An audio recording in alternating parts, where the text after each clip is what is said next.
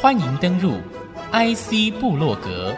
让部落格阁主谢美芳带您网罗市场情报，链接产业趋势，预见科技未来。请登入 IC 部落格。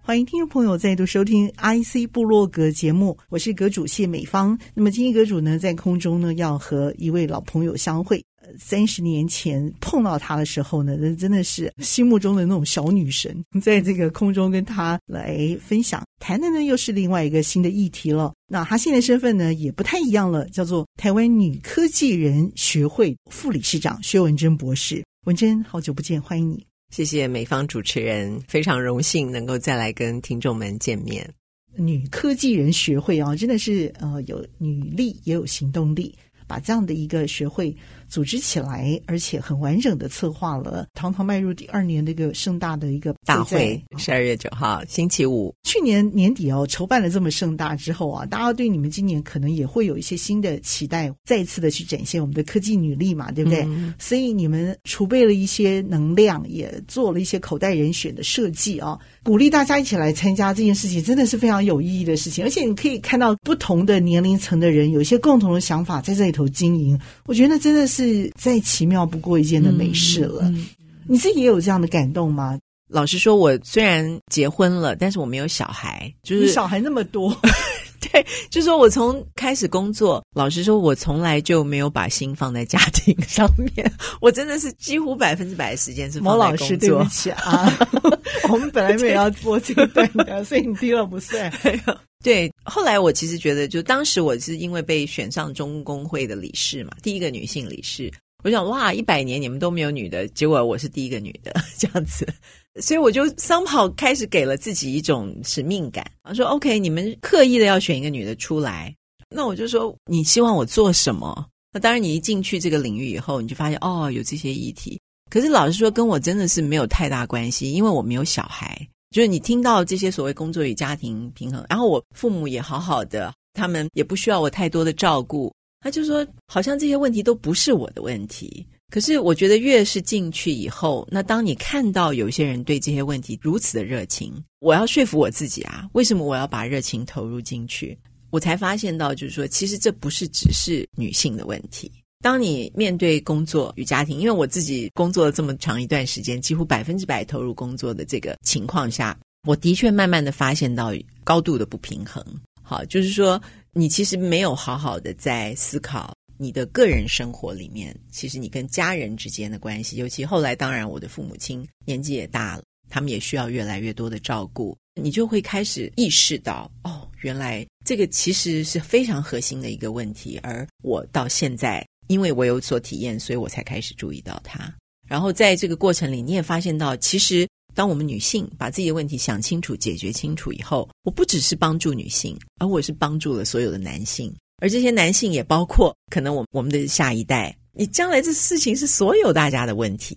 最后，我要说服自己，为什么我要关心这个议题啊？所以自己发现到说，尤其是当我们过去像我们在创意中心的那个时代，其实工研院创意中心对工研院创意中心的时代，变绝响了。可是我现在想回过头去，那二十年之前真的是创举哎。有点白目啦，我知道，就是一头栽进去，跑在时代前面太快了。嗯、不过，不过我觉得这就是一个 nature，好，就是有些人他就是专门做这种打前锋的事情嘛，啊，总要有前浪死在沙滩上才。你就是革命先知者。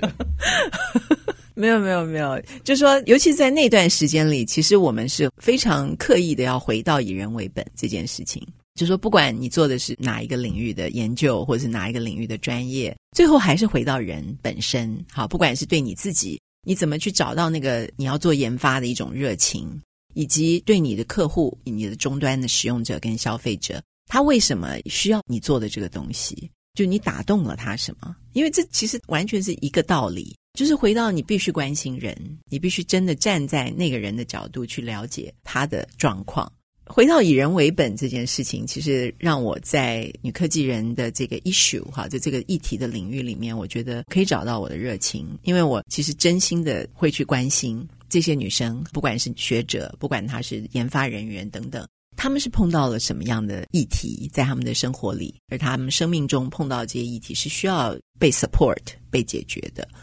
这个 support 跟解决，事实上可以加惠更多的人，不只是女性，还包括男性。所以我觉得这就给了我一个很大的动力，觉得说，哎，其实我现在在做的事情真的是可以帮助很多的人。我觉得这个是最重要的。嗯像撒种一样，会开花，就像播种一样。因为当你开始做了，你就会发现，哎，其实这个领域里是真的很多人有热情，一起来面对这些问题，解决这些问题。是。那以前他们可能散在各处，像一盘散沙，可是现在我们可以把大家集结起来，嗯，好，一起去面对，一起去解决，嗯，真的是太幸福了，这个感觉。那刚好这个去年中国工程师学会，因为我刚好也担任女性工程师委员会的主委。我们从去年开始就做了一个质化的调查，就是我们邀请了四十八位各个工程领域的专家，询问他们有关于他们所看到在职场上，不管是相关于性别平等，怎么去创造一个多元的团队，好，一个多元又包容的团队，它可以帮助我们这个组织创造更好的绩效。他们看到我们碰到了什么问题，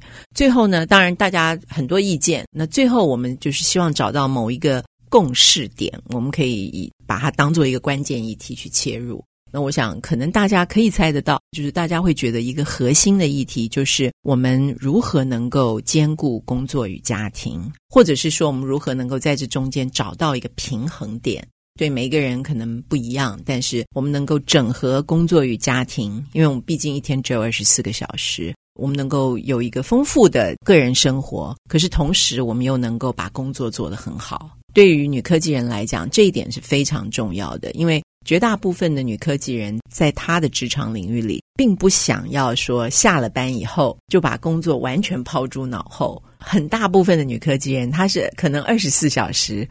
呃，他都会想到跟他工作有关的这个议题。我想薛博士一定是属于这类型的女人。没有，我可不可以插嘴问一下？所以你们今年有设计了一些兼顾平衡这样的一个议题的女性讲者？嗯。他们可能可以兼顾，然后同时我们也希望邀请企业界现身说法，嗯，好来分享他们怎么做，嗯，以至于可以帮助女性员工，尤其是女性的科技人，可能不管是在研发、制造等等，甚至于进入到公司的管理阶层等等的时候，如何帮助他们来兼顾这两件事情？你应该是不二人选当讲者，但 是你们经济不能下去嘛，对不对？因为有那么多行政事情要顾。今年我就把棒子都交给我们年轻人。去年我们办完了以后呢，其实我们就一直想着一个传承这件事情，因为跟这么多女科技人交朋友以后，就发现我们真是后生可畏，后起之秀，他们的想法。照顾全局的这个能力，其实都非常的强，所以我们等于就是说，慢慢的开始往 recruit 到更多的这个女科技人来关心这个领域，同时真的愿意挺身而出，好去接下这些其实也蛮重的一个棒子，把这个活动继续的往下办下去。所以我觉得目前为止我们是很成功的，我们很开心。去年的召集人是呃洪瑞华老师，好，那他是光电学会的副理事长。本身又是在 I Triple E 这个电子电机领域里面非常优秀的一位女性。今年不是她是不是？因为女科技人学会挺身而出接下这个棒子，所以就由我们的理事长林满玉老师好来担任召集人。那林满玉老师她最近也选上了阳明交大的药科院院长，八月一号开始了，真是太好了。对，所以真的是不容易。那我可以想象，其实包括像洪老师、林老师，其实都是忙得不得了的人。可是他们愿意分出时间去关照这个领域，我觉得就是非常令人感动的事情。那我相信他们的作为也影响到他们的后辈，啊、嗯，也就是说，我们后辈的老师们看到这个情形，他们也愿意挺身而出去多做一些事情，是一个好的榜样。那去年我是担任总干事。那么今年我就把总干事的棒子也就交给了阳明交大的冉小文冉老师。好，那他是光电系的老师，好，也是非常优秀的这个电机与光电的学者。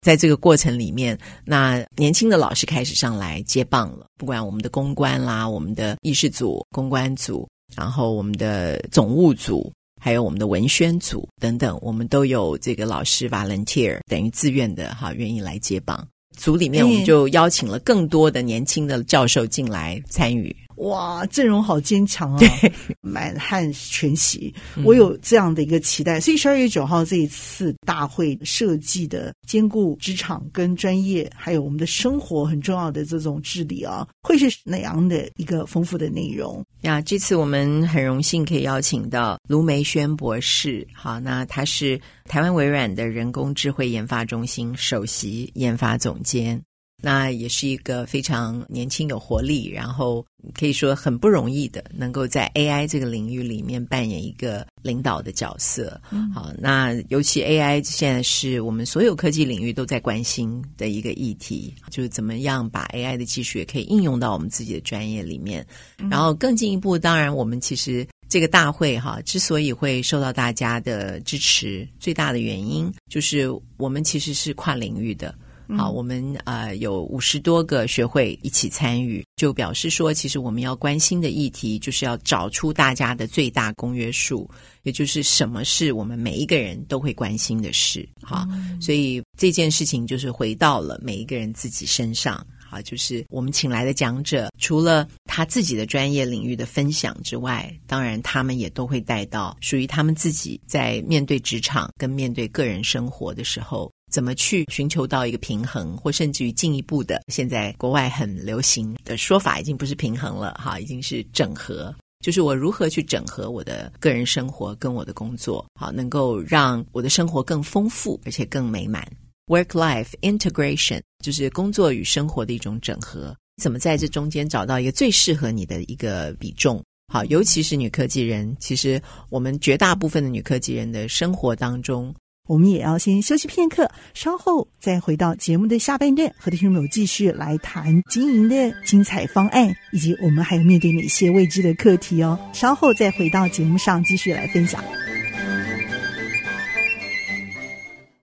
欢迎听众朋友再度回到 IC 部落格。我觉得你们的主轴真的是非常非常的令人敬啊，觉得敬佩。谢谢，谢谢。这应该也是摸索了好长一段时间，慢慢去把它找出来，到底问题症结是什么？其实我们的确也是有很多调查跟统计的数字告诉我们，有女性参与的更加多元与包容的这种组织，他们的这个 performance 绩效通常会比一般的企业要高出三到四倍。在这样的情况下，大家会问说：“哎，那到底这个是怎么来的？为什么会发生这样子的状况？”其实就是只是说，我们多一些不同的脑子，大家可以共同的来思考看一个问题。因为对很多企业来说，他们最后的这个终端的消费者。很多都会是有女性啊，因为女性就占人口的百分之五十一呀，所以在这样的情况里面的时候，在你的团队里有女性的时候，而且你能够赋能给她，就是 empower 她，让她的发言被重视，让她的这个能力被重视，那么她就非常有机会为你的企业解决你目前认为不能解决的问题，因为我们的想法有可能是不太一样的。嗯，所以我想，当大家在谈多元与包容的时候，其实也有很多时候，大家会觉得。我们其实不是只针对所谓的性别而已，就不是只有男跟女这样子的二分法而已，而是说我们要去认知到每一个人的本质的不同，而你去善用他的本质。我想女性她所面对到的一个比较核心的问题，自然就是 focus 在这个所谓的如何平衡家庭与工作，如何整合家庭与工作。那我记得那个时候我们在聊天，就有一些教授就提到说，对啊，我听说现在就是的确劳基法已经越来越照顾这个所谓的劳工哈，可是育婴留职停薪这件事情概念本身就是觉得说，哎，来，我给你一段时间，让你好好的去养孩子。可是对于很多我们女科技人来说，其实她并不希望你把她推出门外，叫她去专心养孩子，她希望能够兼顾二者。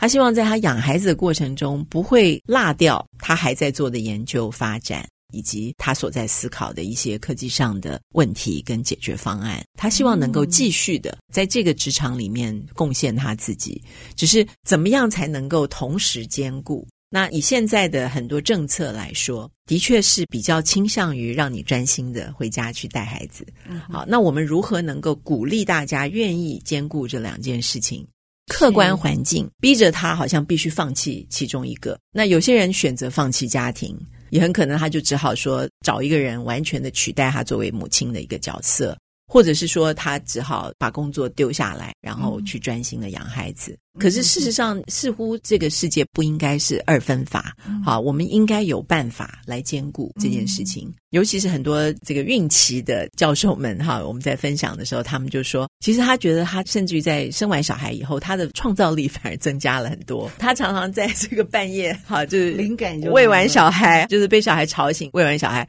他发现他忽然有很多想法，必须要把它写下来，或者要干什么。这个我觉得都是非常珍贵的。如果从一个人力资源的角度，这是非常珍贵的人生里面的一段时期，他在经历生活上的变化，而事实上激发很多过去可能没有的创意跟想法。因为有时候你在厨房做菜做到一半，突然也有一个灵感，然后从那个忙碌的那个火花，哦，完全有感，突然就 我最近就花很多时间在厨房里，他会给我很多刺激，让我有一些想法。男性世界里头，有时候你会知道他们悲惶交错之间啊，也有一些灵感会迸发。其实我觉得那个是刺激你的意愿在短时间之内爆发出来很重要的一个火山，你知道吗？是，所以我会觉得说，你们在这里头放了一把火山在这里，是希望大家一起在这里找到那个可以去让自己心中的火山那个原动力，哈，去把它鼓励呼唤出来。精华就在这里头，因为这是女性最常会在职业发展当中哦碰到的关键问题。是